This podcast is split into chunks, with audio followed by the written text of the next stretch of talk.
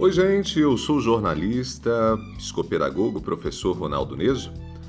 Você já notou que a gente agora só fala de uma coisa? A pandemia de coronavírus tornou-se a pauta única de nossas conversas. Eu confesso que isso me incomoda, e me incomoda profundamente. Por ser algo que traz preocupações com a saúde, com a vida financeira das pessoas, o desgaste emocional é grande demais. Começa a faltar energia para coisas básicas, o cuidado pessoal, por exemplo.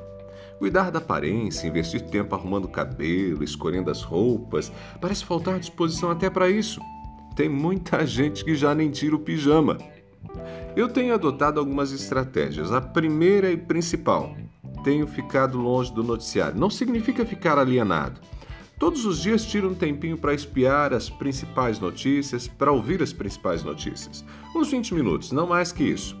Vejo as informações que considero mais relevantes em sites confiáveis e pronto. As redes sociais se constituem um problema ainda maior. Em função do meu trabalho, do fato de estar nas redes para compartilhar conteúdos para as pessoas que me seguem, para conversar com essas pessoas, respondê-las, eu acabo esbarrando em muita informação que desestabiliza, que irrita e até faz perder a fé no ser humano. Então, para isso, também estou impondo alguns horários. Abro as redes apenas em alguns momentos do dia e faço isso naqueles horários que vou publicar algum conteúdo ou que preciso responder às pessoas.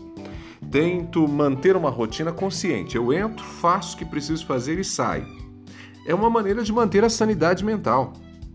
Precisamos considerar que, além de todas as informações ruins causadas pela pandemia, quarentena, mais e mais pessoas infectadas, milhares de mortes em diversos lugares do mundo, no Brasil o, o, o assunto está sendo politizado.